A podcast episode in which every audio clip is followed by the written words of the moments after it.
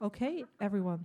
Good evening and welcome to the second night of the public talks of the After Extractivism conference. I am Magdalena Taube um, of Berliner Gazette together with uh, Christian Woznicki. We organized this conference with a lot of wonderful and interesting people. So that, that has been day two.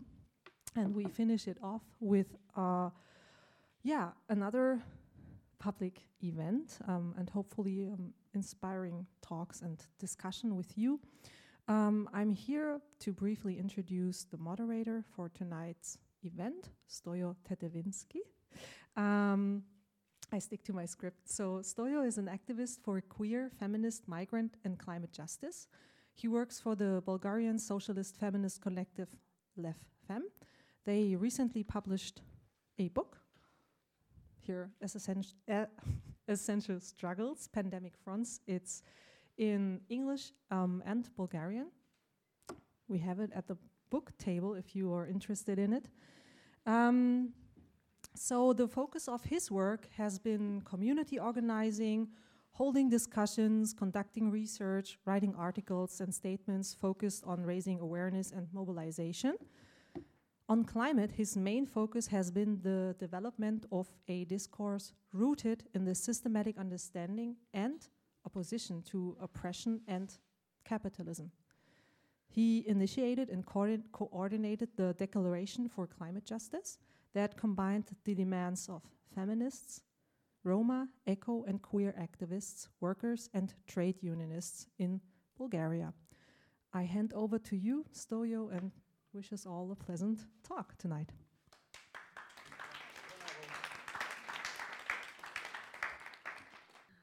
Thank you. Hi, everyone. Uh, so nice to meet you. Um, all right. So I have the honor of hosting this event tonight, so I'm starting straight to the point. Um, welcome to the public talk um, that is called Caring Economies. So um, the space of political imagination and action uh, that has emerged in this era of multiple crises needs to be harnessed towards a better and just world.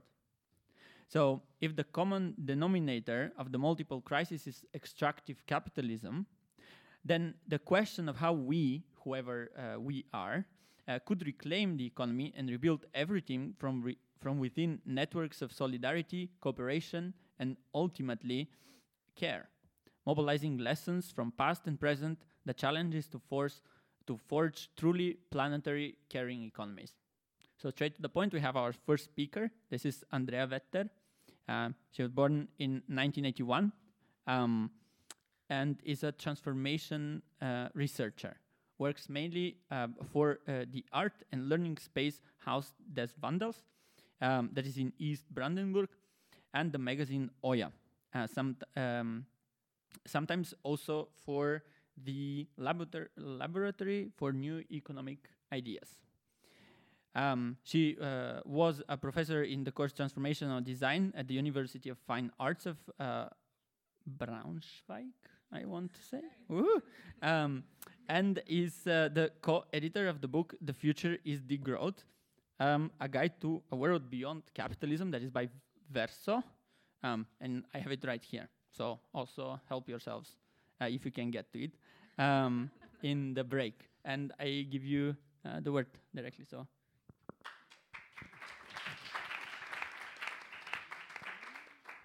Yeah, thanks very much. I'm very impressed by your German pronunciation. it was great. Um, yeah, wow, a Friday evening panel, that is really a thing. I mean, on Friday evening to listen to words. Um, that's heavy. I'm very respectful that you're all here, and we too. Um, hey, how do we uh, come from the here to there? So we are at this conference um, with the topic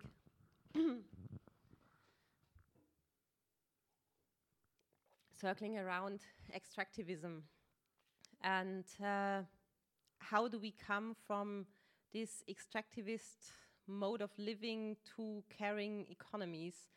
Um, I don't know exactly. Um, I have to admit, but uh, maybe I have some hints or ideas. So I think first thing is to see, like to see in what kind of world we are in.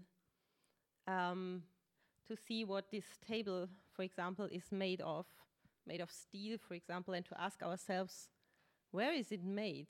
Like, who produced it? Which hands were involved? Which materials were involved? Or this kind of plasticky thing? Like, what is plastic actually? I mean, it's rotten dinosaurs, isn't it? It's really crazy if we think about it, like how we are connected with like dinosaurs by sitting on this table. Um, I think really see what the world we are in is made of and also what kind of mm, extractive relationships lie in that um, changes a lot. Maybe you remember or you know um, the very old book, The Futurological Congress by Stanislav Lem. And there is a very nice scene where uh, the main character um, is in an elevator. And due to some, I can't remember actually what it was, I think it was drugs, um, he imagines himself to be in this very nice elevator and everything is shiny and gold and going up and down. But then the reality is he somehow realizes that he is like clinging to some rotten rope and is um, pulling himself up and down, and everything is decaying around him, and it's a kind of, I mean, not so nice atmosphere than what he was thinking before. And I think this is a bit the same thing that happens when we really try to look at the things and at all the relationships that are inside these things for example, also these things, of course, you know, like what's in it, like a lot of um, rare earth and uh, and uh, mining processes under very harsh conditions, as you might know. Um, and so, what happens if we see that and also grieve about that and are maybe desperate about it? Um, so I think out of this can come a desire to live in less extractive ways. Like I did not choose to live in this world, like I was brought into it, like you, by some person with an uterus, I guess. Um, and to follow this desire, we somehow have to identify what is the counterpart of extractivism? Because we cannot desire something we have no notion for it.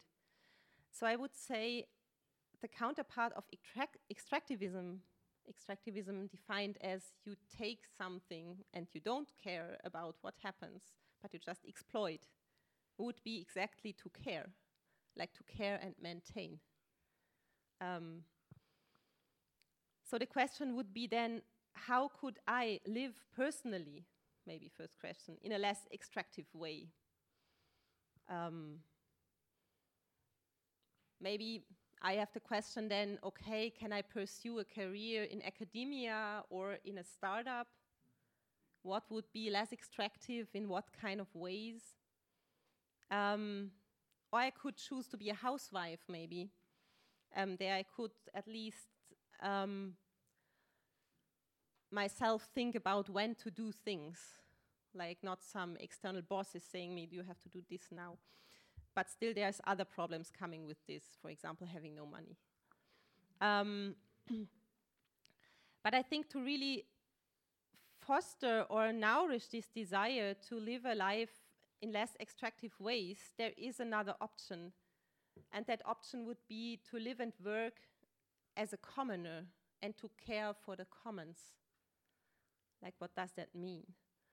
Um, I would say it does mean to find loopholes, legal hacks, evasive practices, to organize money somewhere, to um, grab your friends, um, to found collectives, to found an association, to get money through that association, to found maybe a new collective, to connect with other collectives. Um, and of course, this is easier for some people to do than for others. So, for example, if you have um, the nationality of the land where you currently live, it's easier than if you have not, for example. Uh, or if you come from a working class background, it's maybe easier than if you're from a bourgeois background because you're more used to like do hands-on stuff and not so much afraid of what happens if you don't follow a career. Um, so there's, yeah, a mixed uh, thing of privilege, like how to go there. But um, of course, if you try to live yourself in a less extractive way, like for example, I do, a lot of other people with, and I mean, a lot of times we don't succeed at all. Um, you very soon find out that it has its, uh, it's not so easy because all the laws are made um, for the markets, for example, and um, all the subsidies are given not to your collective normally, but like to some big enterprise, um, and so on. So very soon you realize that uh, you can't live. I mean, you can't really, not in a real sense of way, live le less extractive in a society that is itself an extractivist and capitalist and patriarchal society. So you have to change that also. That's a bit depressing then, because you already founded that collective and you have a lot of struggles in your plenum and you're a bit tired. And then still there is to change all these big legal structures, but I fear it's like that. Um, that's why we wrote that book, which will not change everything. I'm very sorry. But um, we at least wrote down some ideas like how could degrowth work? What does it mean? Like degrowth means that we have to grow down fossil industries, we have to degrow markets, and we have to grow. We have to grow the commons. Um, so how does this work? I have still one minute. Um, in the degrowth discussion, we talk about about three strategies for transition that have to go together and they have to do with what I said before. Like the first strategy is to create and maintain and care for nowtopias, which are places, like I mentioned, collectives, um, housing projects, networks, um, maybe land we have access to and can care for um, that we govern as a commons. Um, and then the second one would be exactly at that point of realization that these commons um, have their borders um, wh where they can't change anymore. So we need, like Rosa Luxemburg stated it, revolutionary realism. Realism. That means policy proposals. For example, one policy proposal would be uh, universal basic services as opposed to universal basic income, which is monetarized. You could think about universal basic services and organize them as a commons or maybe as a commons public partnership. Maybe we can go into that later if you're interested in that, how that could work. Um, or other policy proposals like a maximal income, not only a minimal wage, but a maximum wage because there's a lot of wages that are insane.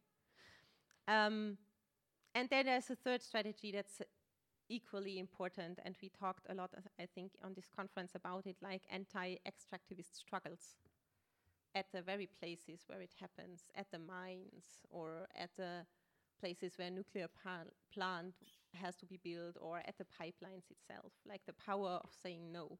And all the three go together, not in me or you necessarily, because we are all like persons that also need some time for self care. Um, but they go together in a way that we respect each other and know each other and connect to each other, like we do at this conference, and get to know at which places somebody um, struggles um, against extractivism, extractivism, or somebody maybe does a campaign for some revolutionary, realistic policy proposal, or at another place somebody creates an utopia. And to get to know each other, I think this is crucial, and therefore I invite you to my Nowtopian place if you, for example, um, struggle in your political group doing like some of the third or uh, second or third strategies, you can come to our place in Brandenburg and recreate there and think about new uh, strategies, how to go further. So I'm sorry. But I had 12 minutes, didn't I have? cool, so it's 12. so that would be uh, the first things I have to say, and then I hope for a lively discussion later. And I'm very curious about what you have to say.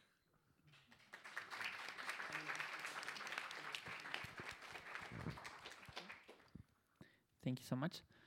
Um, and it's also very nice that you keep your own time. I don't even have to do anything. Uh, all right, so I am eager to also present our uh, second spe speaker, that is uh, Katarina. Uh, Katarina Kušić, uh, who is a researcher in international relations and uh, political ecology, currently working as a postdoc at the University of Bremen. Uh, she lives between Bremen and Rijeka and uh, works to connect research practices with initiatives um, in nature uh, conservation and agriculture. With colleagues, she published the special issue of uh, Dversia magazine titled Decolonial Theory and Practice in uh, Southeast uh, Europe.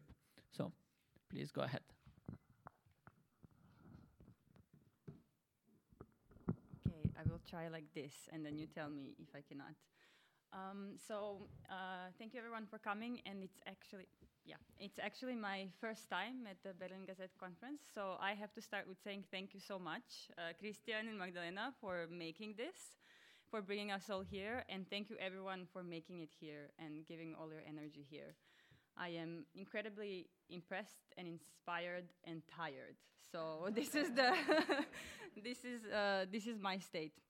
And I think what I like about this event is that it's not only about identifying the many extractive relations that we are in and the many catastrophes that we are living in, but it's also about coming up or sharing strategies for surviving in the catastrophe, but also for overcoming the catastrophe. And this is something that um, in my academic kind of life does not happen very often, this kind of creativity. And so I will also start with another source of creativity that I often turn to, and similar to Andrea, it is fiction. and we spoke a lot about fiction in our group today, so I will continue on this train. And the book that I want to mention is Kim Stanley Robinson's Ministry for the Future. I guess uh, some of you have read it. Uh, the premise of the book, and um, and yeah, it's a big book, and the premise is that uh, what happens if we from what happens in the near future when the next stage of climate catastrophe hits. And how would it look like to actually react to the kind of horrible things that we are um, living in? Now, the book has many things to love, many things to not love. Um, it really believes in kind of institutions, which maybe we would not uh, love, but it also has, for example, an organization that shoots private jets out of the sky. So, like the the problem of flying is very quickly resolved. Uh, um, but uh, so yeah, maybe we can talk about it later if you read it. But it is with all the problems or maybe things that I don't like. One thing is undeniable, and that the author takes serious the oft quoted idea that it's easier to imagine the end of the world than the end of capitalism. And in the book, he really tries hard to imagine how could we from today get to the end of capitalism. Now, um, there's many, many things that uh, happen, there's many uh, new ideas that are developed. But what stuck with me um, connected to my research is the idea of kind of getting rid of rural populations. Um, the idea in the book is that because urban living has become so much more efficient in the way that it uses energy, in the way that food is distri- distributed, transport, and work, that it's just not efficient, kind of ecosystem wise, to have rural or semi urban populations. And also, at the same time, the Earth biosystems need to recover, therefore, we need the space. So they literally go town to town and they have town meetings, and people agree to leave. Some relocate to the same um, cities, some disperse, but the idea is that rural way of life is out until the earth recovers enough that we can go back to rural living. Now, I instinctively don't like this. And I remember when I was reading it, I went like, oh, no. I mean, I do research in rural areas, so maybe also this, uh, this is a reason. The most obvious, of course, reason is thinking from kind of indigenous communities' perspective, who are the best stewards of, of land um, and the earth, and kind of evicting them again um, is not, uh, not an easy idea. But I think even beyond that, from the space where I work and think, which is kind of the Balkans and Southeast Europe, it is difficult for me to come to terms with the idea that there is no more rural way of life. And in trying to think why I instinctively don't like this poses for me a really big question. What is rural land, and what kind of ways of living does rural land support that, that deserve our attention, that deserve to be saving? And I need, I think if we answer this, and if we answer to Kim Stanley Robinson why we should not get rid of rural populations, this is kind of the task um, that I'm trying to think about in my own work, um, both kind of in research and otherwise. So in my thinking about this, of course, land is central. And when we think about living in less extractive ways, land becomes even more central. Land was there in kind of the 50s and the 60s when these like racist Malthusian panics about overpopulation started. It was about land, about the idea that we have a finite amount of land to grow food, but seemingly infinite growth of population. Today, when we talk about um, organic agriculture and about um, sustainable agriculture, land again comes into question because then people come back to you and say, but this requires a lot more land, and we don't have the space to feed everyone with, um, with um, organic agriculture. It's a very popular kind of counter argument. So we, and I think almost 15, 50 or 70 years after the first green revolution, we are now at kind of a second need for a revolution, where we are trying to deal not only with the growing population, but also with the loss of agricultural land, soil degradation, and trying to come up with less carbon intensive and land intensive agriculture. So, in my view, we are in a kind of paradoxical juncture. Uh, we need to extract more from a space that seems to be shrinking, so because land seems to be a finite resource. Now, in East Europe or Southeast Europe, if I want to be more specific, there's a very different trend. Um, there is no growth, growth of population. There is people leaving and people dying and, and, a, and, a and a general shrinkage. Now, despite this shrinkage, what I find interesting is that there is still this fear that we are not using the land properly. And, and there is still this emphasis on overutilizing or utilizing as much as we can the land that we can. And this kind of idea of, of extracting from land as much as we can then shapes very specific policy solutions in land management, in food systems, and everything else. And it leads to very specific East European land grabs that um, I have written about elsewhere and happy to talk to. Um, now, this kind of these kind of privatizations and these kind of fears and land grabs are very easy to attribute to kind of neoliberal capitalism or whatever the type of capitalism that we live in now is called.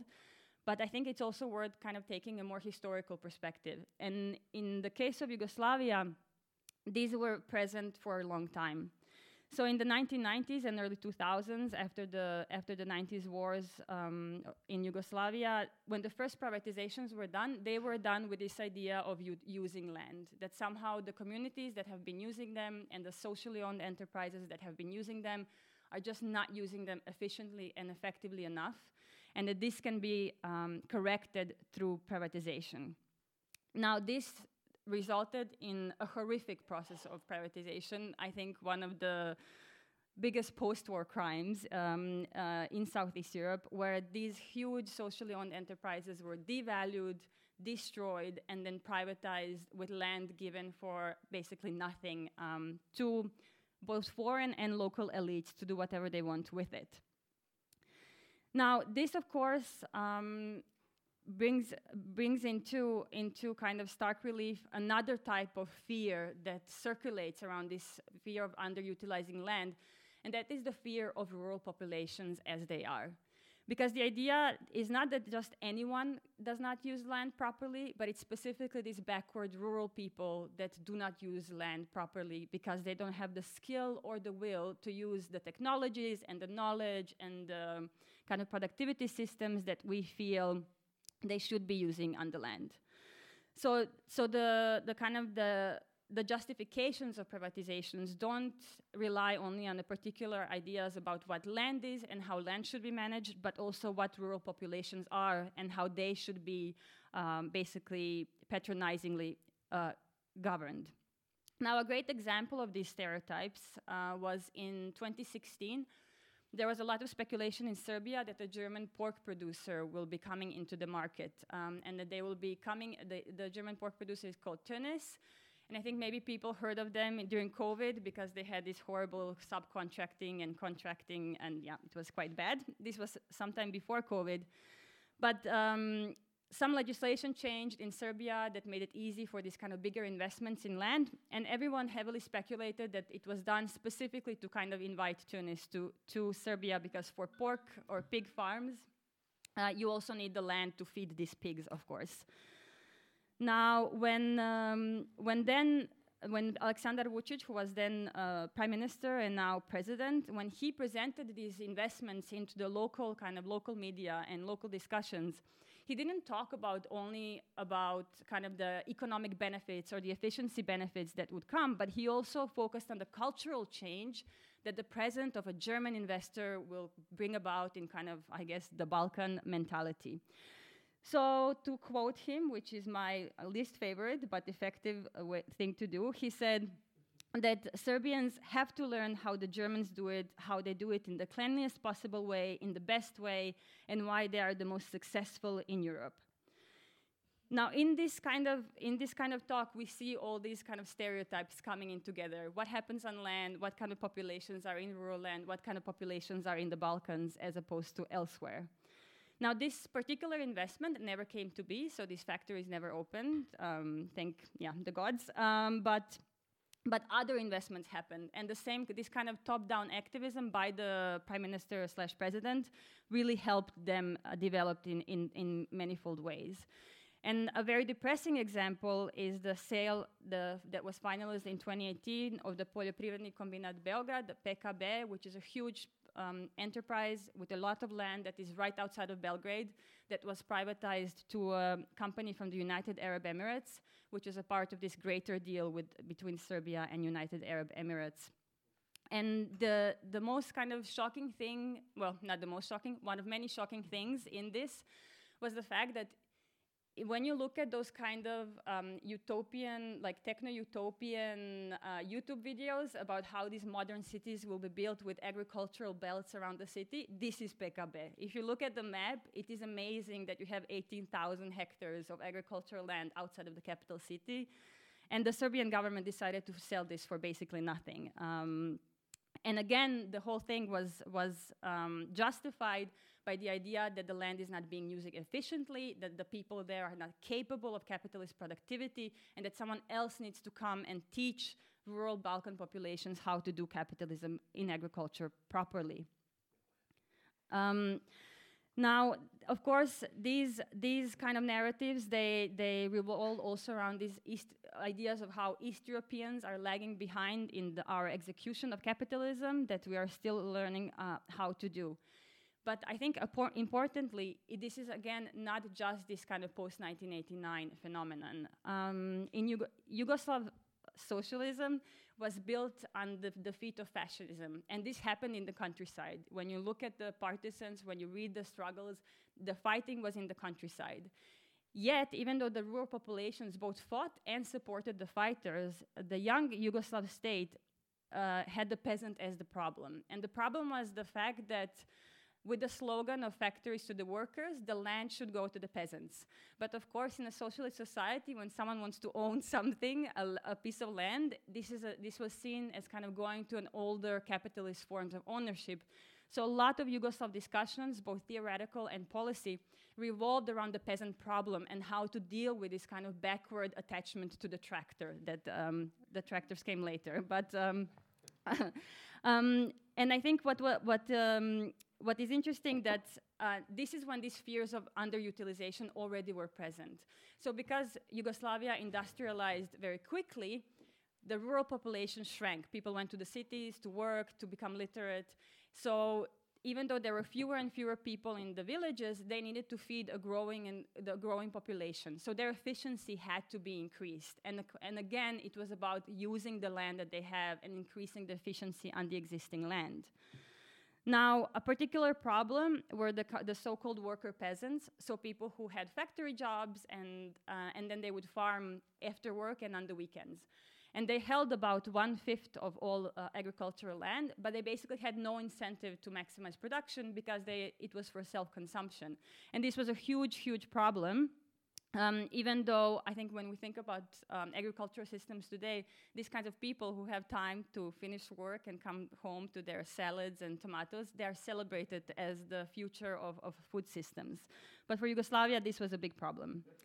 um, how am I doing with? Uh, do a couple minutes. Okay, so I'll try to wrap up basically by saying that um, the Yugoslav system basically did survive this despite their fears of, of underproductivity. Agriculture production grew, and it grew through this kind of so the cooperation between peasants and the social sector, so between individuals and these socially owned enterprises. And they were what I would now, in the in in the kind of today's vocabulary, they were vertically integrated. So, for example, PKB, this enterprise that I mentioned, they grew, uh, they grew food for dairy cows, then they, they raised the cows, they milked the cows, they make the milk, they make the ice cream, and they sold the ice cream in their own shops. So the entire um, production and consumption was integrated. And this, when you, when, I, when you read about, for example, the EU's um, farm to fork strategy, it's kind of the same idea of vertical integration, only that these experiences from socialism, the already existing ones, are forgotten. And um, and today, when we talk about this kind of vertical integration and, and systems of efficiency, they are put in the service of capital. For example, this pork producer, they also wanted to have a vertically integrated consumption uh, production system, but it was made with a very different goal in mind. Um, now, I don't want to, I don't want to in any way romanticize this kind of the Yugoslav systems because on paper they were much better, not perfect. In practice, they were even less perfect. But I think what um, what what what matters is that they, despite their focus on efficiency and productivity and the kind of the same idea of extracting from nature, they also had a a, a, a, production of social sociality that went along with it. So, for example, when my colleague and I did interviews in PKB, when we were talk to when we talked to people who were working and whose families were working there, they would tell the history of the enterprise as a family history.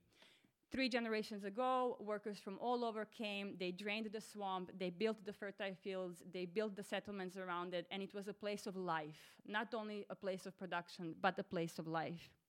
And I think that this, when we talk about new technologies in agriculture, which is another thing that was on my list of things to talk about, but I won't have time. When discussing new technologies um, and investments and ways of producing food in both kind of activist and business and policy ways, I think we need to ask what kinds of lives do we imagine thriving in these systems? And this is what I find valuable about going backwards in time and thinking about cooperatives is thinking what kind of lives did they end up supporting and what kind of lives and political lives ended up developing. Now, today it's not just about feeding the planet, but it's also about saving the planet. It, the way that we are thinking about agriculture is, um, is with a twofold aim to produce more and to produce um, greener. Now, the idea is that we continue our exploitation, but we have to apply the appropriate technologies that will allow us to get away with this exploitation. And um, I think that thinking through this green transition with agriculture kind of takes us beyond this ecological and economic and emphasizes the social. And I guess what I will finish in with is saying that food is never just nutrients, uh, production is never just technologies, and people are never just labor. And when we look at farming in any way that we want to, it's always a form of sociality and the creation and reproduction of collectives, of spiritual and family ties, of belonging and memories. And it always, always, always happens on land, in a place, and in someone's home. And I think if, if we approach these places as place of um, social, economic, and emotional lives, we can learn a lot more about where we failed before, but also how we can imagine new futures. Thank you very much.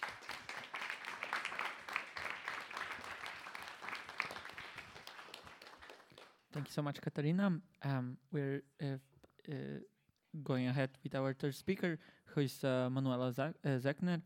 Uh, uh, she's a feminist uh, researcher, facilitator, and artist, um, and she works on care, ecology, micropolitics, and social movements, subjectivity, and embodiment.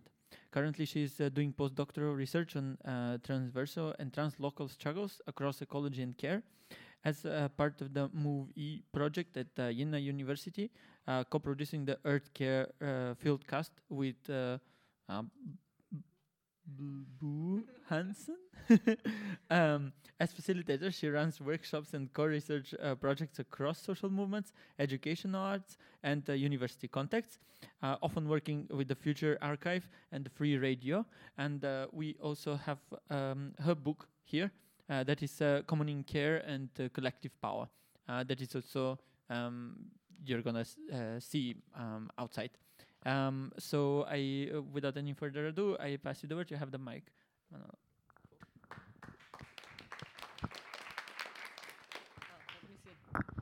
Let me try this and see if it's good enough. Or no, I'm gonna hold this. I think it's better.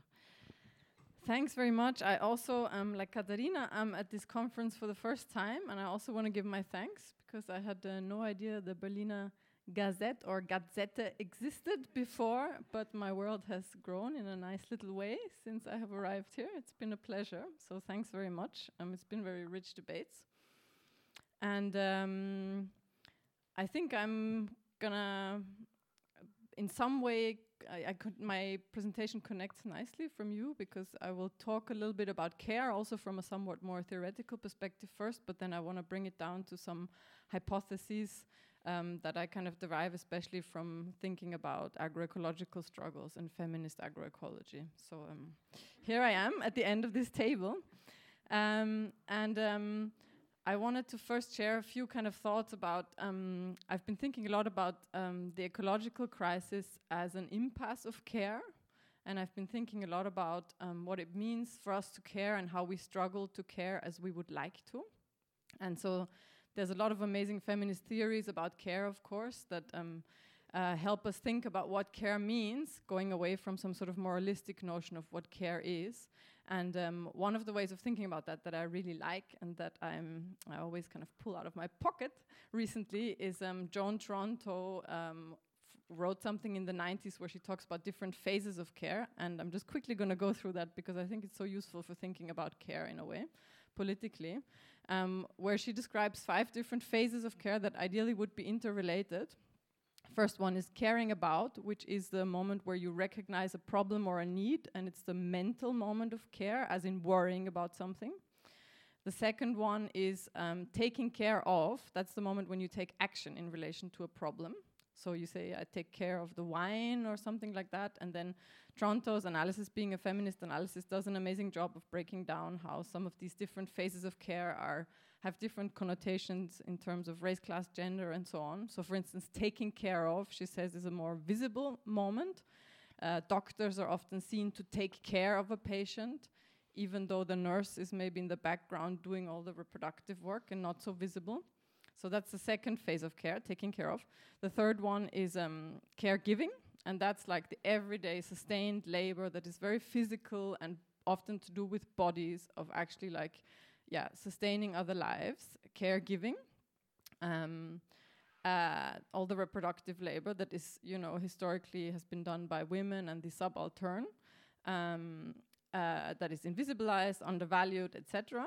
Um, the fourth level is caring, uh, is um, uh, care receiving. So she says very importantly, we need to also think of ourselves as subjects that receive care all the time. We need to let go of this idea that needs are something special that some people have, but that the normal thing is to not have needs, but rather we're all vulnerable and we're all receiving care all the time in different ways. And if we're not aware of that, then that's because we're so privileged that we can be blind to that. But actually, we need to understand that and deal with our own vulnerability.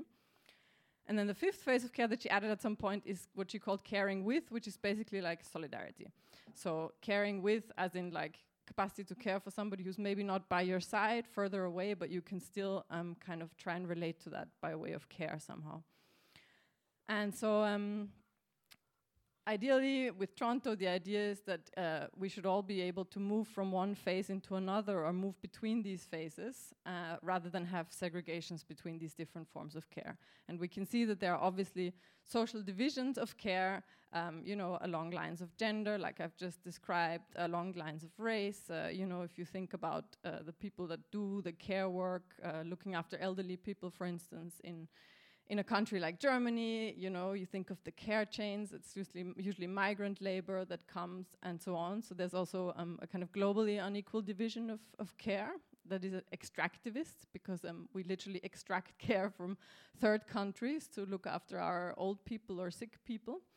Um, and so, and I think we can think about this in, in terms of the ecological crisis also in the sense that um, there's also an unequal uh, relation of care there at the global level in the sense that we also extract materials, um, you know, and uh, what we call resources, uh, uh you know, um, life worlds, stuff from places that are far away.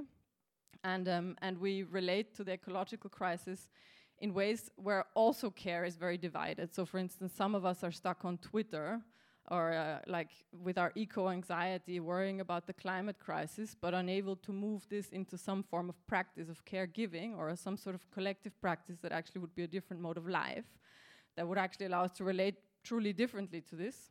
Maybe uh, in relation to the ecological crisis, um, we do a lot of taking care of, uh, like as in green consumerism, a little gesture or a little moment that makes us feel a bit better or going to a protest or signing a petition that would be sort of taken care of in this sense, an attempt to address a need, but kind of sporadic and uh, maybe not like ideally would be able to pass into something like a sustained practice of care, but capitalism alienates, it alienates us in such a way that very often we're not able to make that step. So we keep, uh, we're stuck with consumerism, or indeed also things like um, you know, ideas of techno fixes. That's the idea of taking care of.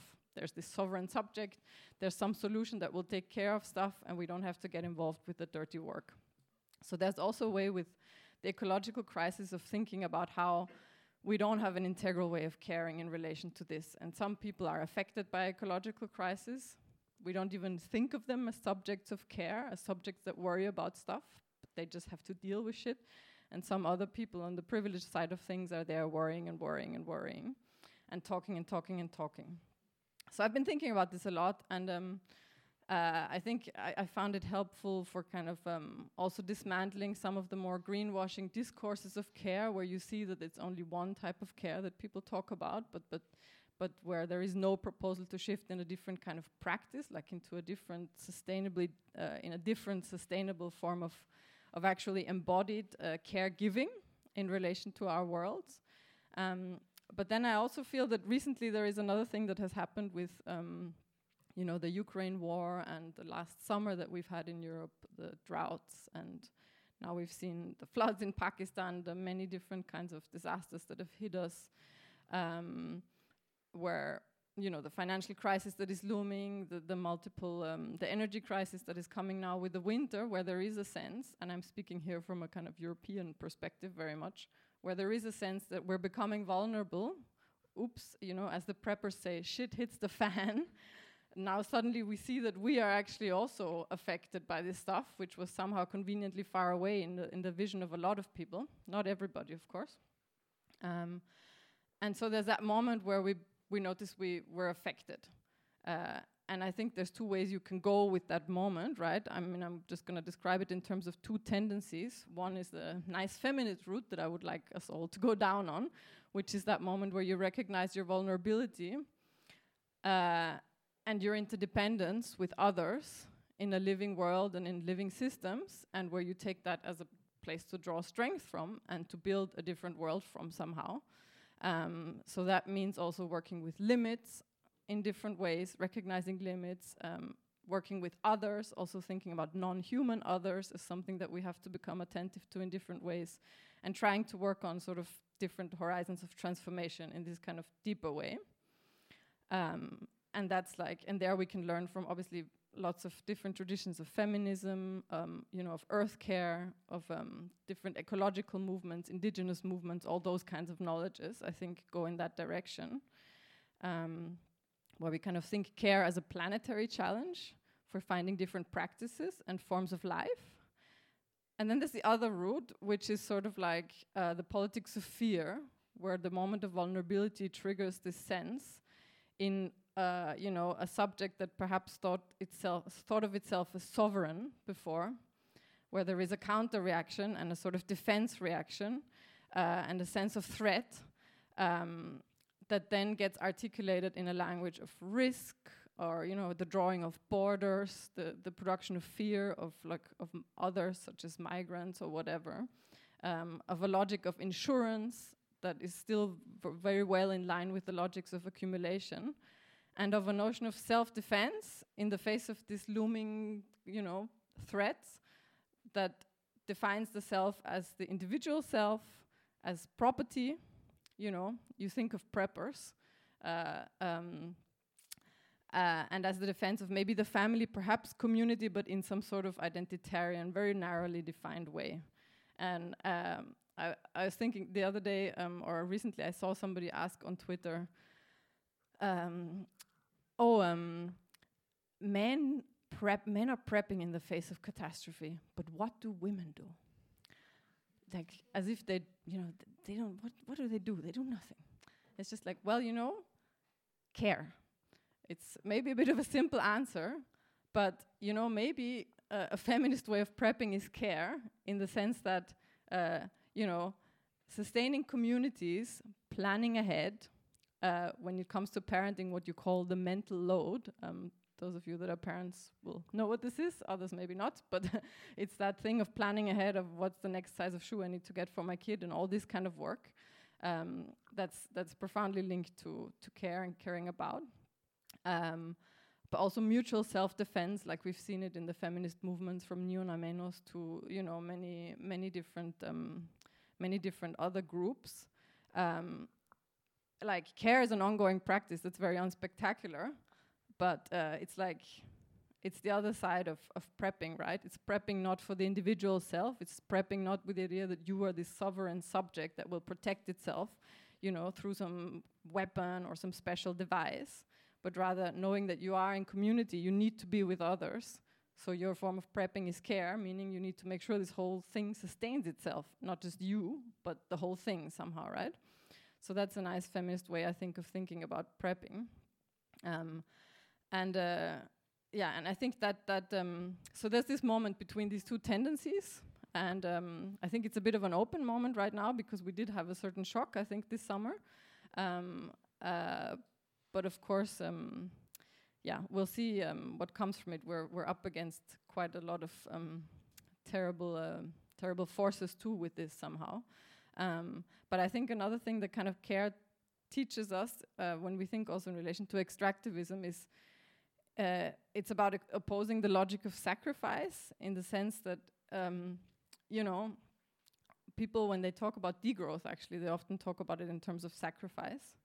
Or when they talk about sufficiency it's it's kind of framed as an issue of sacrifice and terrible. Nobody really wants that but we don't really talk at all about the everyday sacrifice that goes on of others, of ecosystems, of worlds, in order to sustain our lives, you know, in in in certain um, social spheres and in certain countries and so on.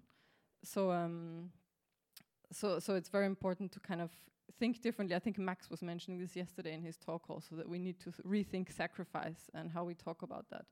And I think care can help us um, sort of do that. And so I wanted to quickly present actually a few sort of hypotheses. Um, you're going to have to kick me, Stoyo, when I'm. Okay. Okay, that's good.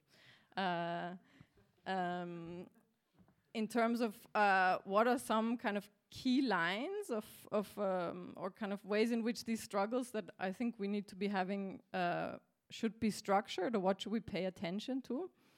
Um, and um, and in formulating this, I feel like I've learned a lot from uh, agroecological movements um, and struggles like you know those of uh, peasant movements like La Via Campesina and so on, but also specifically the role of feminism within that, because there is an incredible knowledge of care and earth care within these struggles.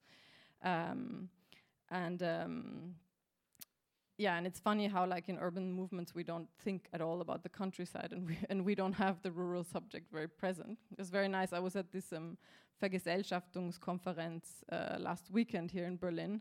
This kind of um, social, well, what? How do you translate uh, Vergesellschaftung, socialization, or um, yeah, communalization uh, conference that was pretty impressive. Um, but there was also absolutely zero talk of the rural dimension until um, a bunch of really amazing ladies from the Acker Syndikat and the German Via Campesina were like, people, what's going on? You know, do you know where your food comes from? Um, anyway, so I'm kind of learning uh, from there a lot, and I think we can talk about that a lot more. Um, um, but so one point would be, and this is really like a bit manifesto style I'm going to share with you now. But anyways, I don't know why I end up writing manifesto style things recently because I actually hate manifestos. But anyways, um, point one, uh, we need to struggle across ecological and social matters.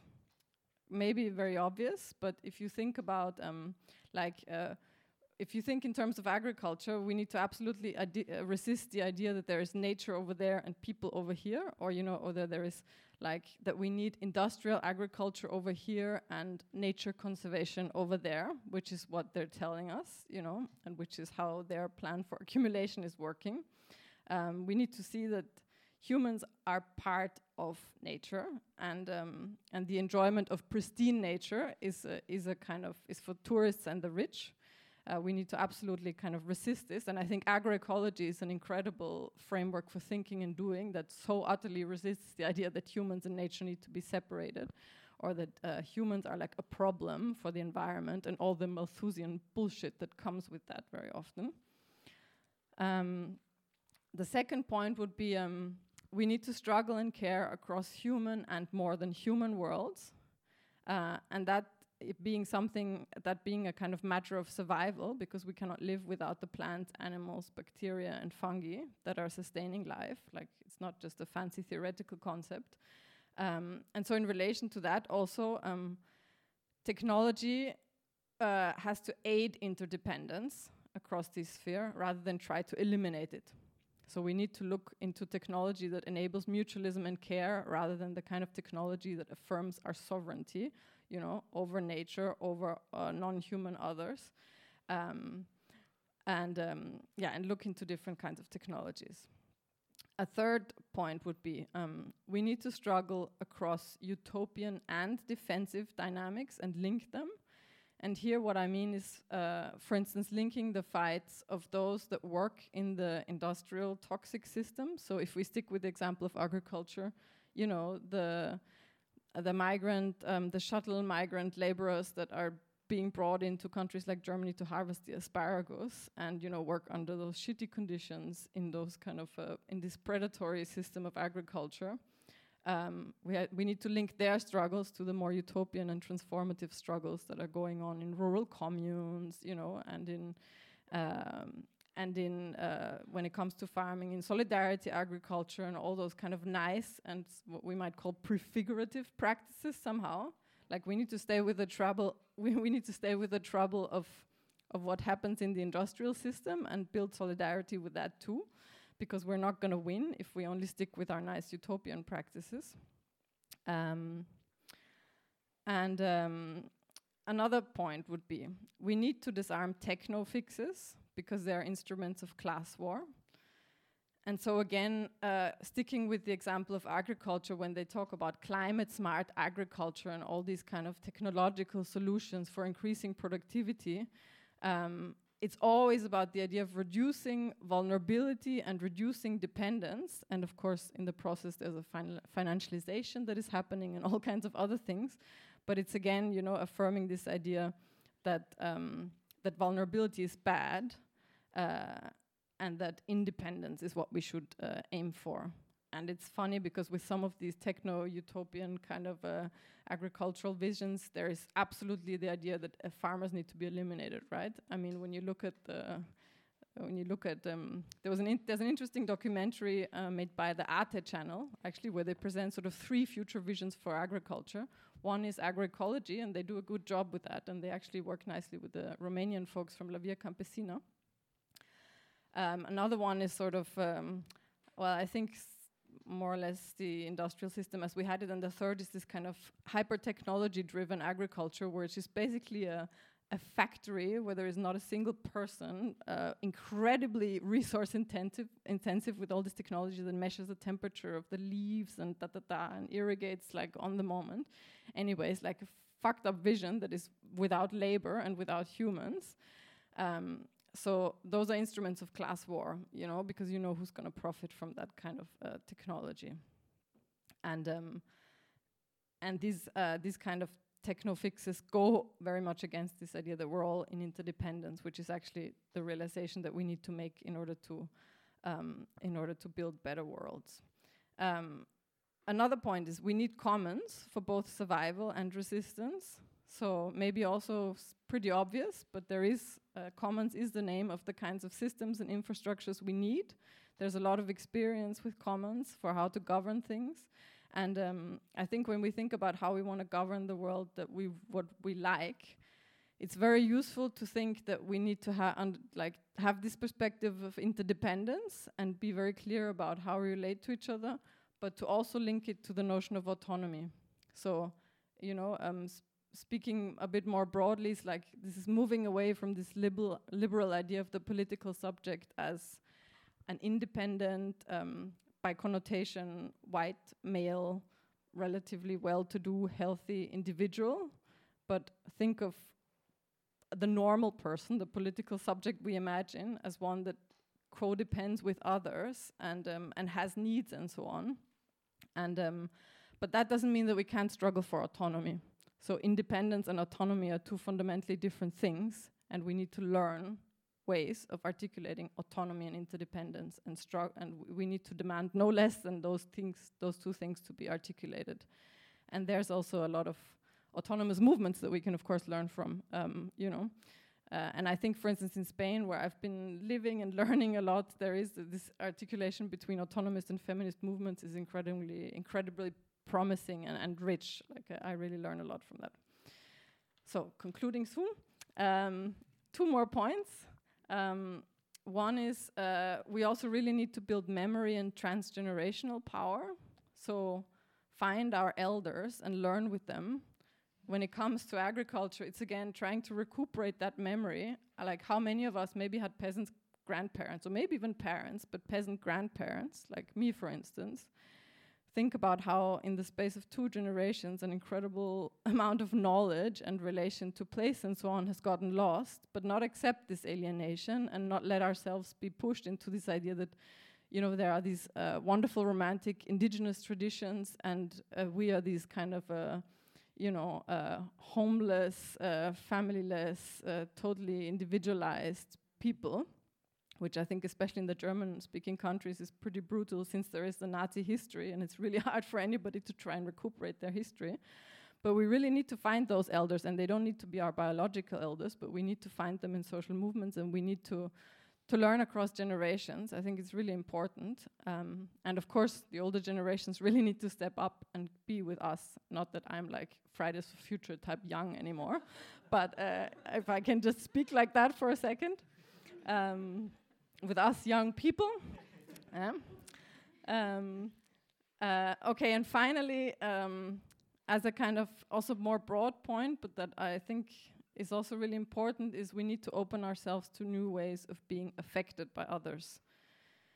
That relates to this moment that we are maybe in right now, where there is like an option between like a politics of trust and insisting of staying with the trouble of being interdependent and struggling for autonomy together, versus going staying with the fear and um, like we need to find a way to find others in this moment of uh, of kind of of openness uh, of this kind of opening of of what will happen next and um, and so we need to make sure that this politics of fear and individual individualization doesn't just monopolize our feelings and our bodies. Uh, so we really need to reach out to others, and that is an effective challenge, I think, especially in Europe. Uh, we heard yesterday about that from uh, what was his name, uh, Julio. Yes, he spoke very wonderfully about that. Um, because a post-extractivist future is one where we break through the socio-affective boundaries set by class, race, species, religion, job, body type, and so on. Um, and this is the only way of breaking the global chains of exploitation and extraction, I think. Uh, because our mutual vulnerability and affectability is our strength and not our weakness. That's it.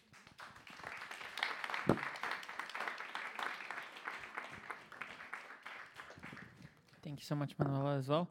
Um, all right, so it's um, yeah, you've said so many things that I think it's a bit difficult for me to even to try to summarize. But I will. Um, I'm sure that everybody has a lot of questions, or just uh, uh, jump start.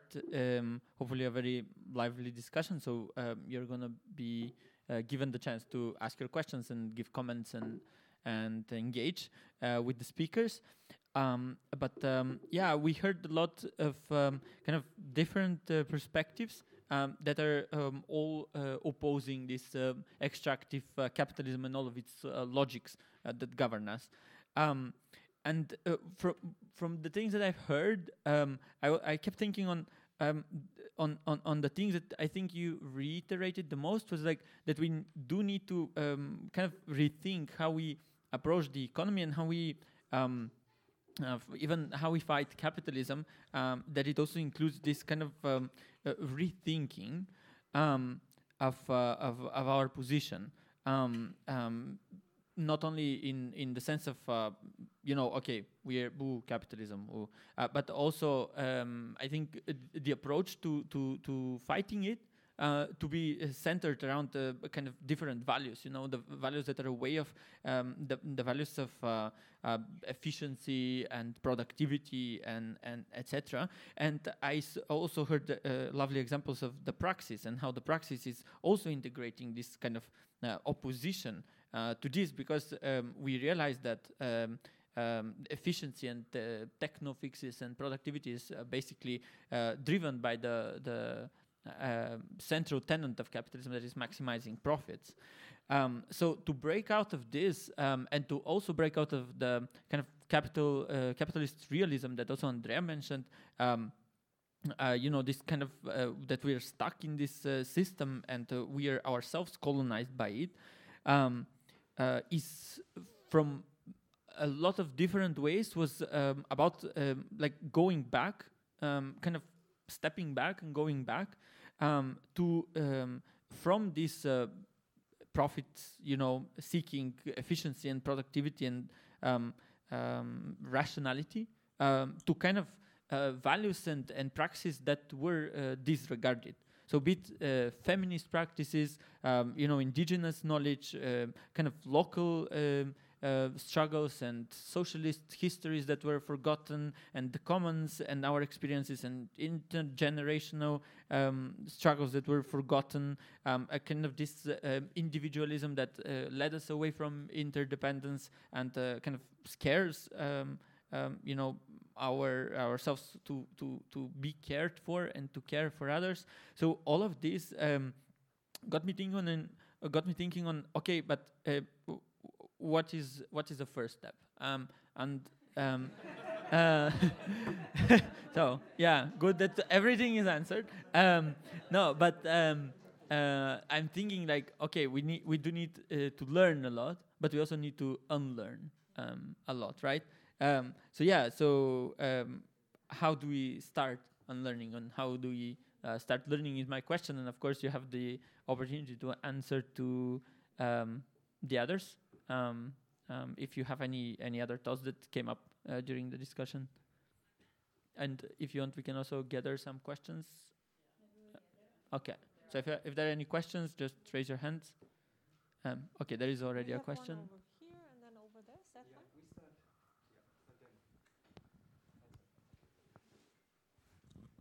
Um, first of all, I want to say thank you. It was very inspiring, uh, all the three of you, and I learned a lot.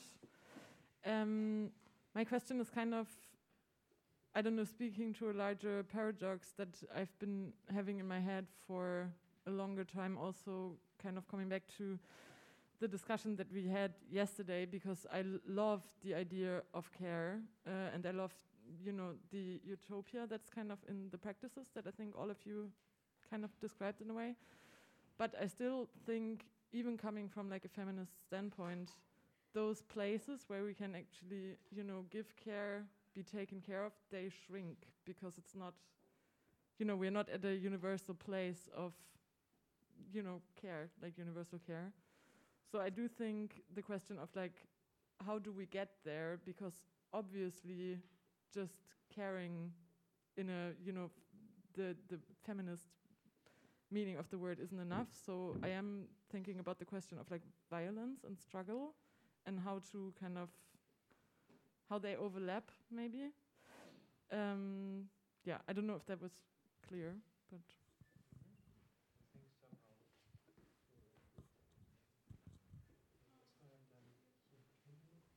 Oh, oh.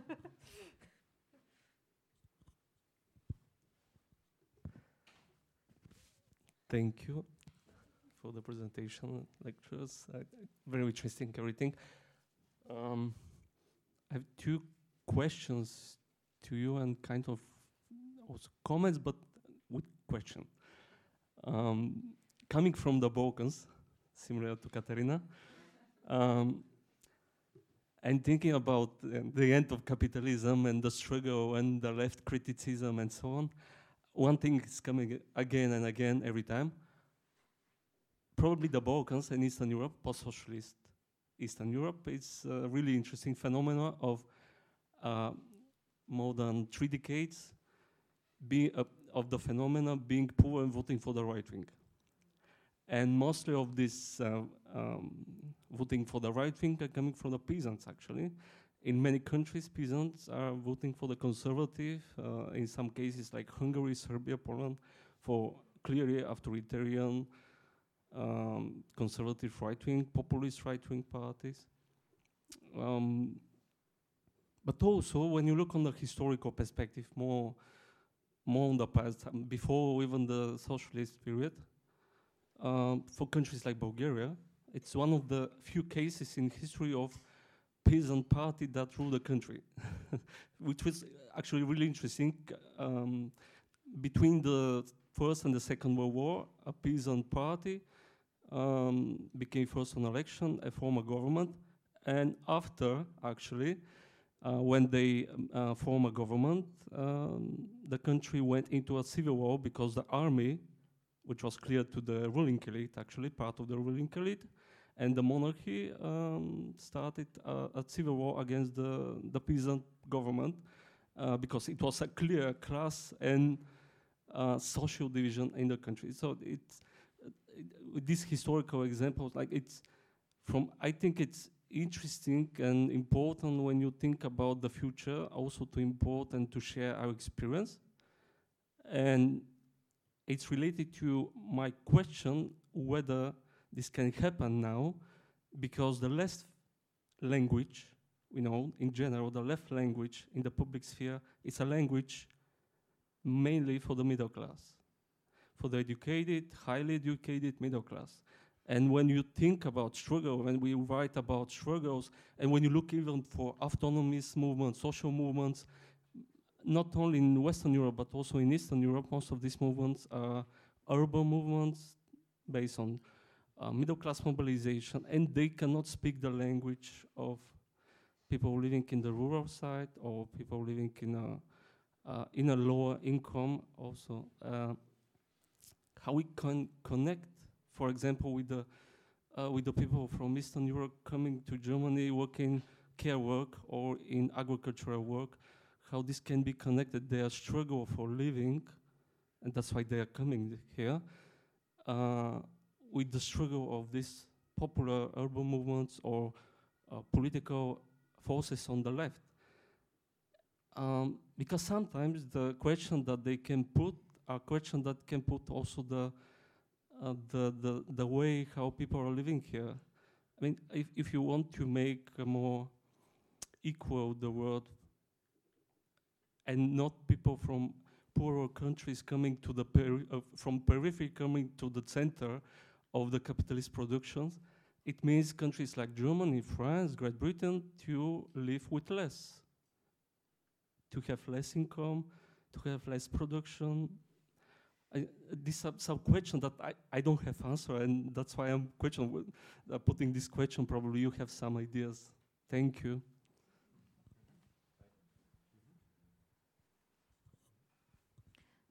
A very short question uh, representing the category of people who are um, who who feel like they are the ones who need to take themselves out of the problem right now, which is programmers. I, I, I feel the guilt of a better world without us.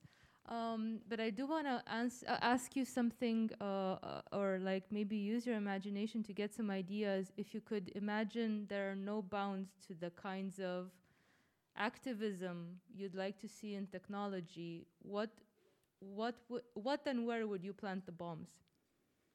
Uh, and I'm asking this from the perspective that right now there is a, a very severe weaponization of surveillance when it comes to technology, so severe that we all risk losing our privacy and the ability to communicate without being surveyed.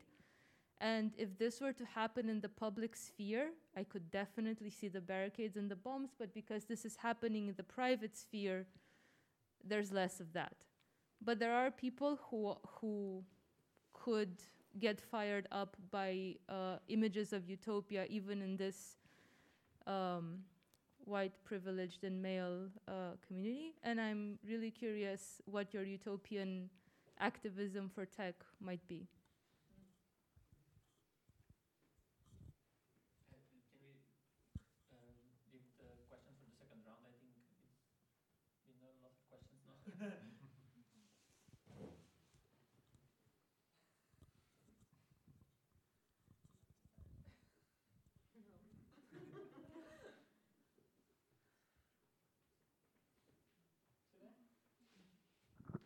Okay, I'll give it a try.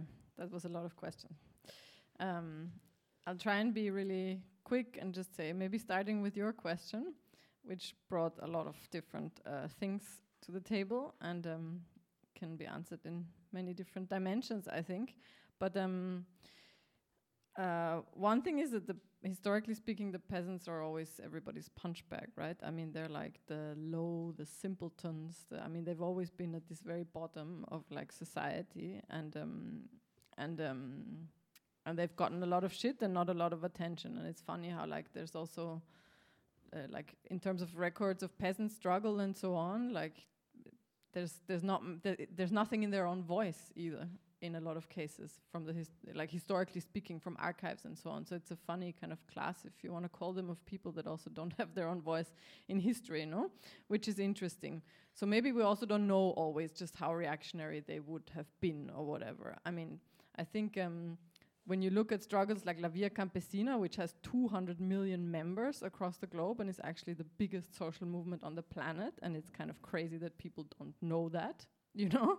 And it's fucking feminist. It's like totally radical in terms of anti-extractivist. It has an amazing analysis of capitalism, the patriarchy, uh, you know, colonialism. It's super anti-colonial. Like it's as wonderful as the movement gets. Um, and it involves indigenous people, and it's everywhere on the planet. Um, they're pretty cool. Like so, these people are peasants, you know. So definitely, they're not all um, they're not all right wing then if you want to analyze, I guess, why what has happened to peasants, and I'm sure Katarina has researched this, like I'm not a historian of peasant movements or anything like that, but if you just think about the common agricultural policy in Europe and what that does with peasants, I mean, the policy is that more money goes to farmers who have most land, right? So basically, peasants have just been fucked over uh, tons by that, and um, and the right wing has been speaking to them, you know, the anti-EU right wing, and um, obviously you can see how that at some point would work with some people. I mean, I'm from Austria, and my my cousin is the like my grandma was a peasant farmer, and now my cousin has taken over the farm. And at some point, they stopped voting for the conservatives, which they voted for before, and they started voting for the right wing. And I mean, that was that moment, right, with the common agricultural policy and anti-EU and so on. But it's not that they're like migrant hating fascists, actually, you know, but they're just, uh, yeah, anyways, they're in a complex situation. So it's a complex thing to analyze, I think. But I just wanted to say one more thing about a really exciting example for where care worker struggles and agricultural worker struggles are intersecting. Because one thing that I forgot to mention for my biographies, I've been part with some other people of setting up a, a kind of little school like uh, thing for social movements um, where we do online courses uh, thinking about the ecological crisis with its different aspects with in relation to different struggles which is called the common ecology school and we've worked on earth care struggles quite a bit recently um, and we've translated and are working with a bunch of people in Spain, which is a, a feminist uh, um, kind of platform that is called La Laboratoria, and they are um, bringing together uh, um, feminist, anti-racist agricultural worker struggles in the south of Spain. So in Huelva, where there's um, women being hired under super shitty conditions uh, to pick strawberries, you know, in this dystopian landscape in the south of Spain, it's just like plastic, basically. Um, they're organizing and they're doing amazing work. Uh, also, in like local women in solidarity with the Moroccan farm workers that are being brought in, um, and they are for they they are formulating um, in relation to this laboratoria, they together with these struggles and with other care workers and migrant care worker struggles in Spain, they formulated what they call feminist social syndicalism. And they're doing a lot of meetings and translating a lot of texts and really supporting each other's struggles across care and agricultural work. And one of the interesting things is also that they think a lot about these precarious forms of feminized labor where they talk about the revolving doors of precarity. And in many cases, for instance, the women that are harvesting the strawberries uh, during one season in, in Huelva will be then going on to be care workers in the winter, you know, or working in hotels and so on. So, so there's an interesting conceptual thing happening there. Uh, and there are texts that uh, they mostly work in Spanish, but we're translating some of their texts, and you can kind of pick up on their work. Um, and these alliances are really happening, I think, across care and agricultural work, just to give one example, because um, people are seeing the similarity. Like also last year, the Austrian food sovereignty, the Nyeleni uh, food sovereignty network, in their yearly meeting, which was online last year, they had a panel debate, which was also with people from La Via Campesina, with people from the care workers uh, struggle uh, in Austria. It's called IG24, the self-organization of live-in care workers and with um, a campaign of um, for the rights of agricultural workers in the industrial system, trying to bring these these all together. So there are synergies being created. This is the stuff that I'm researching and like super ex excited about. Sorry, that was a long answer. Anyways, um, yeah, maybe it was. Maybe I'll just pass over because it was too long. Okay, um, thank you for the questions. They're very important and also very difficult. So I will just skip some of them. this is my. um, maybe I start from uh, kind of a more accessible to me the um, kind of the activism technology in agriculture. There are actually very cool examples that I cannot explain very well because I am not a very tech savvy person. But in, in broad strokes, I can uh, I can tell. Um, so basically, some of this modern agriculture really depends on GIS systems and kind of. And also on uh, patents and copyrights in agricultural machinery. So the same that um, when you buy an app, it needs to you need to constantly be paying for it to be updated. Now, kind of tractors or other kind of agricultural machinery works in similar ways.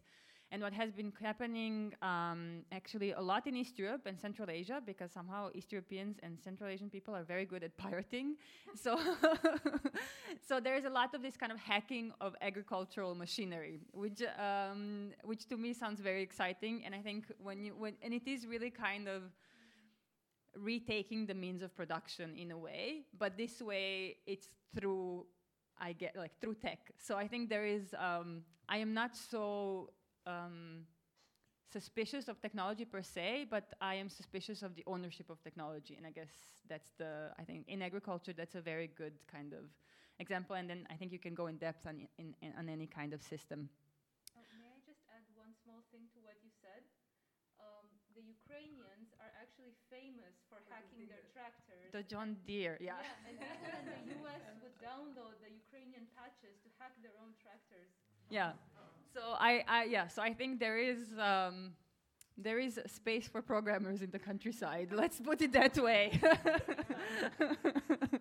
um, yeah, and then the maybe to not be too long, I'll pick one other question, which is basically this: the idea that um, that we like the left or we or I don't know uh, urban people. Um, the, that um, the language that we speak or that the language of the left is not understood by by rural populations and i am always a little bit dubious about too easy uh, evaluation of rural populations being right wing yes there is a lot of kind of nationalism um, and i think we spoke about this a little bit yesterday as well in this kind of anti-mining struggles and what's the role of nationalism but I think there is also a lot of other things. And I think we need to unlearn these kind of patterns of how we approach these, um, these issues and how we talk to people.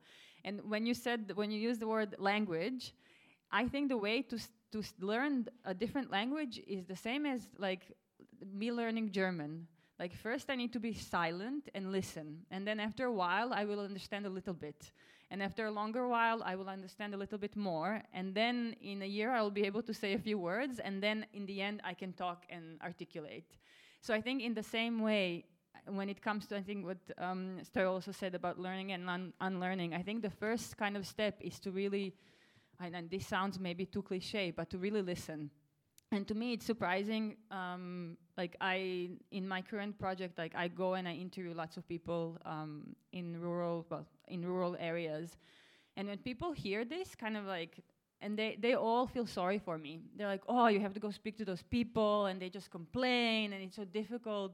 And I mean, it is sometimes quite like you get served like a, a, big story, but I think it is about kind of facing that and sitting with that and not just saying like this is the right wing and this is simple and they are wrong and they are stupid, but really thinking like what kind of problems do ex exist here and how can we articulate our, our struggles as a common common struggle and not as a separated struggle. So, yeah, I would say yeah, baby steps and then and then move on.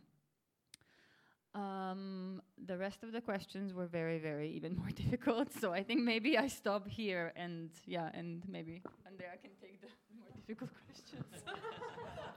I'm not sure. Um, I would maybe just add something to what you said about about uh, right wing and countryside. So I, I I agree with everything you said. I think it's interesting this panel actually because we agree so much, so there's nothing like. um, but uh, I mean, a lot of of left wing people they, I mean, they just live in the urban areas and don't want to go somewhere else. So I mean, there's no, I mean, obviously then they speak to an urban public because they are live there, but. Uh, I think that changes also. I mean, in Germany, it really changes a bit, or um, like around Berlin, it really changes because Berlin is so expensive, so people tend to go out. And I think that might be in other big cities as well. I don't know. Um, and um, and also with the coming crisis, I think there's more and more people going to countryside. And for example, we coined at our place in the village, um, like we had a fight against some a restaurant that was uh, hosting a lot of uh, AfD, like this right-wing populist party in Germany meetings. And so we organized like with different projects and people there and who have been there like for decades resisting also uh, right-wing and fascist people because I mean there's a lot of leftist people also one of our um, biggest supporters like of anti-fascist struggle in our village. She's the butcher woman you know? She's really cool. She's she's great. And she's so so there's like yeah i think it's a lot about also having prejudices like this.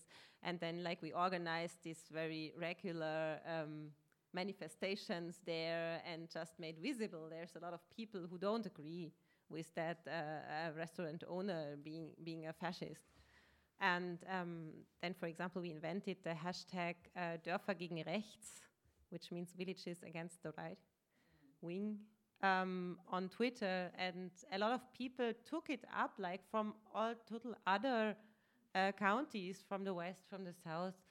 Um, and I think it's it's also about connecting those kind of of thing and reclaiming uh, also landscapes and and and areas. And I think there's a lot of actually um, possibility of allyship with um, also with um, people having small businesses in the countryside, for example, because all of these people they do not really profit from the growth-driven economy and from how the legal structures are set up and made for big corporations. Actually, it's very much not in favor of them. And to talk to them a lot of time and say, yeah, okay, so we have a small kind of small enterprise as a cooperative, and maybe you have your small enterprise and you do new roofs or whatever you do.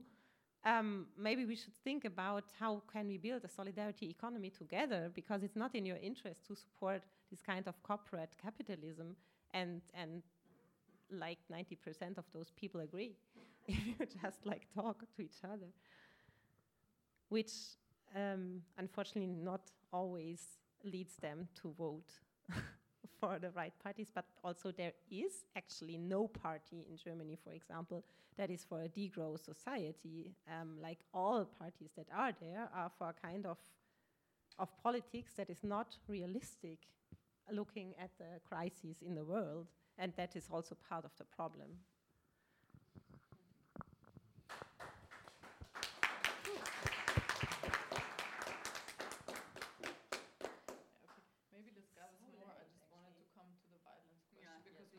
Dropped it off. but, but should we collect the? I didn't want to. Um, okay, so um, we get a short round of questions, uh, but please keep them very, very short, okay? The, and this is the last round, yeah.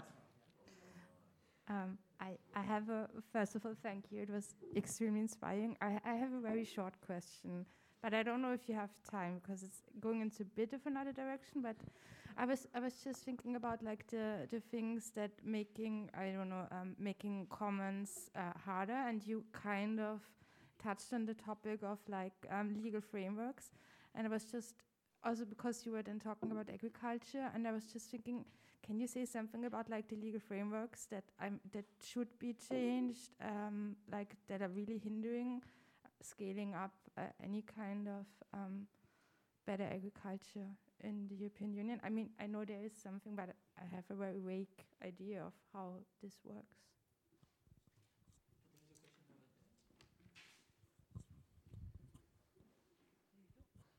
Um, hi, thank you so much. Um, it's been a while since I've been in academia, so I feel a little bit out of my depths here tonight.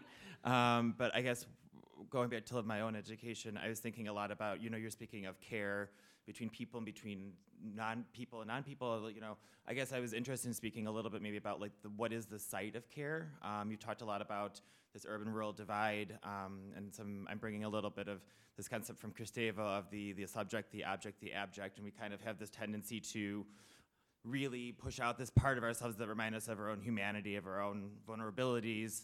Um, and so I kind of wondered if you could maybe speak to that a little bit of, you know, it does the, is the site of the abject now the peasant or the farmer because it reminds us of our own ability or our need to engage with with what we're doing to the earth. Is that why? Is, is that the is that the theoretical pinning behind it? I guess I'd be interested in seeing like what is the site of care and how can we relocate that or how can we redefine where where care is occurring because it's happening is just unevenly and it's an ebb and flow between who's doing it, who's getting it, who's not. Um, and I'd be kind of interested in kind of unpacking that a little bit more.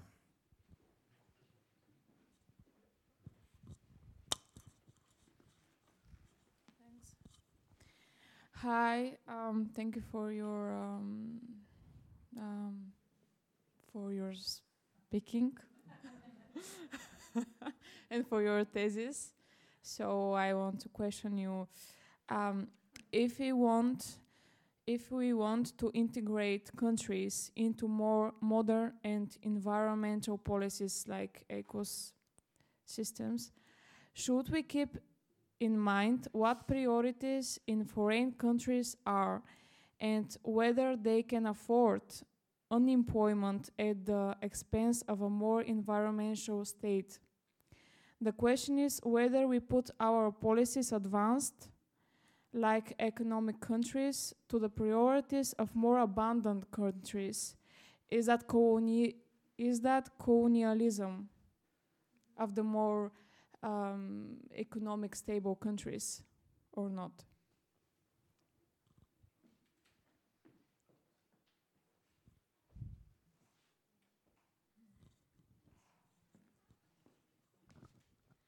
Okay, maybe I go first and I take the easy question and then. um, so, and I actually have a good example for these commons and the legal framework. Uh, so, in Croatia, there is one very good example of commons, like a real common, and it's a pasture, uh, like a flooded pasture, basically, that um, uh, in northeast Croatia. It's Ekogajna, if anyone wants to learn about them. They have also cute animals, so all the benefits. So to just kind of illustrate the difficulty of doing, like we are all in love with commons, and then when you try to do it, so the way that agriculture subsidies in Europe and in, including in Croatia work, you get money based on the land that you have, and this land needs to be uh, registered in the registry called ARKOD. And in Croatia, the problem that these people had is that in this land registry, you could not register register as a common. You cannot register as an entity that has more than one person. So everything that they were doing, and they were actually grazing on this land, and there it was pr- like production of food, but they could get no subsidies whatsoever because they did not. Their practice did not fit the the kind of the requirement of the of the legal framework. And then because they have the amounts of energy that are just uh, out of this world, they actually fought to change this. And they finally changed this and they could sign they could sign up their land in the system and get subsidies. And then the Croatian state changed the the classification of their land from agricultural land to kind of water um, because they are very very close to the river. And all of this fight to change the legislation basically was thrown out um, uh, into the into the wind. And I think what what is interesting I mean, learning about it, it's inspiring and interesting and everything. But I think also like it shows the the problem that we have when we want to translate these kind of yeah different ways of living that when we want to fit them into existing systems. And I think this is the when when it comes down to the practicalities, like these are the challenges that that we are faced with.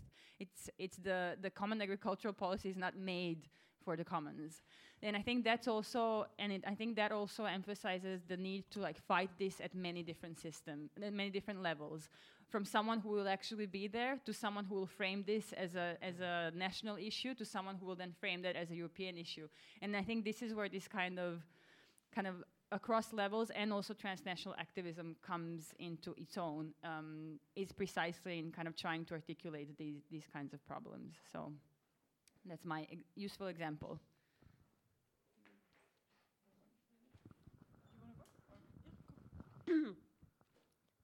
Maybe we find different questions easy. That would be the ideal outcome. So I maybe I will answer to the question of is it colonialism if we impose environmental rules on other countries?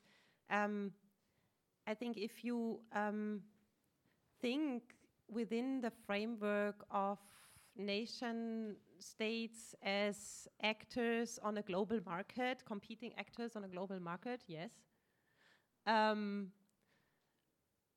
but if you think about, um, I mean, if you think about the different framework of how could we somehow get out of this global crisis, then I think the international market competition um, thing is maybe not the first, or it's maybe not the most important, uh, or it's maybe something that we should overcome, and we should think about, of course, global frameworks of environmental standards would be the best, but that is like very hard to get, as we can see now.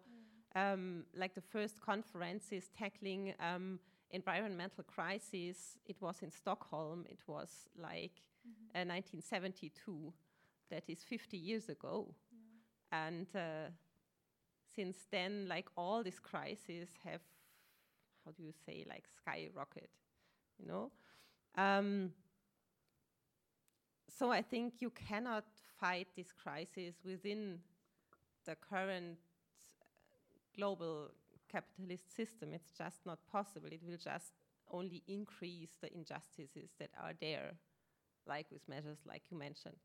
Um, so we need these translocal and um, bottom-up solidarities between organizations who want to create another economies.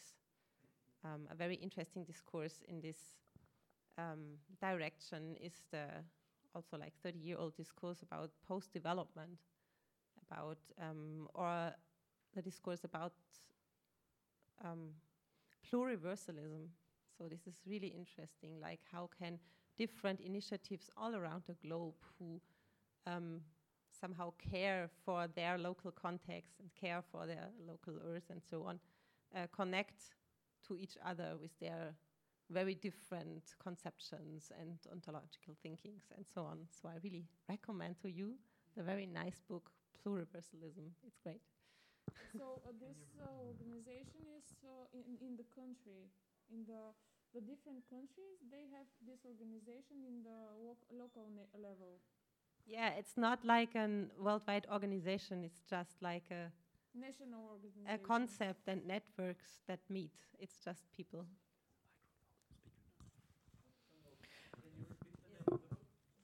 Oh, it's called uh, pluriversalism or pluriversality. The pluriversal. It's just called pluriverse. You're right. Yeah. Pluriverse. yes, yeah. because there's like many words fitting hmm. in this world. Thank you.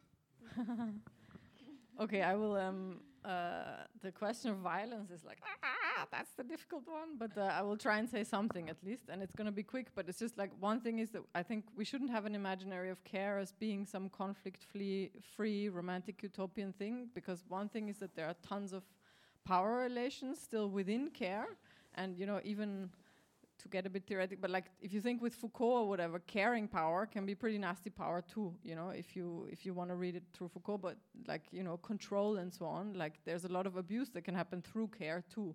So it's not like we need to like we need to think it politically also from that side, and it's it's it's like um, a, a, tense and and political kind of uh, sphere. I don't know what to say about violence because um, I think that one thing that I often think about is we need to um, our we struggle to care both at the level of relations, right? Where it's like capitalism alienates us from the capacity to care for others in the sense that we are pay attention to them, that we even see what's going on with them and see the needs of others and so on. But then uh, it also takes away our collective infrastructures of care, where uh, you know where struggles for care means the fight for a healthcare system or for public nurseries or whatever it is. And I think we always need to fight on these two levels. There's a relational struggle to care, and then there's the fight for collective infrastructures. And that fight uh, can involve defense or so on, but I don't know, I don't quite know what to do with the notion of violence there, because I think maybe it involves property destruction or stuff like that, but I think the violence is the capitalist violence that stops us from being able to care collectively. So I don't know if that's where you were trying to get. That's just like a, a thought on that. And on this question of like um, the site of care, as also just a really simple thought, but I think that peasants do haunt us in a way, and like in a way it is like the the the the subjects of earth care that have been you know killed and like literally um it's uh it's like they're dying out they're disappearing from the countryside there's a mass kind of a suicide epidemic or whatever going on amongst farmers in a lot of countries everywhere in the world right? I mean um, at the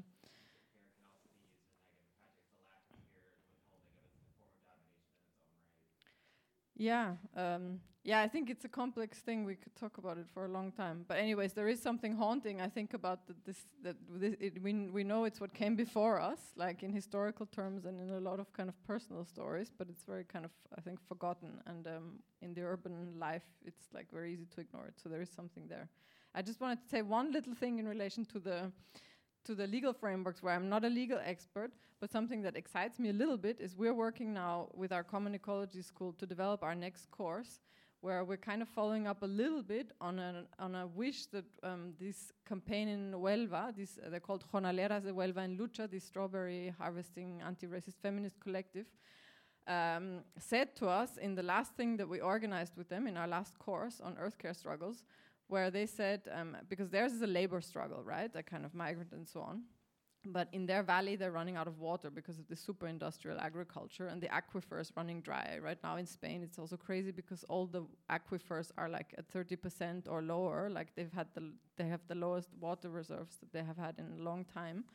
Um, and they were saying we need the ecological movements to help us articulate demands on those lines because we're not bloody academics. We, you know, we don't have the time for that kind of stuff. So we're working right now on a course with them to think about what it might mean for them from their viewpoint to push for something like an agroecological transition in their region or whatever.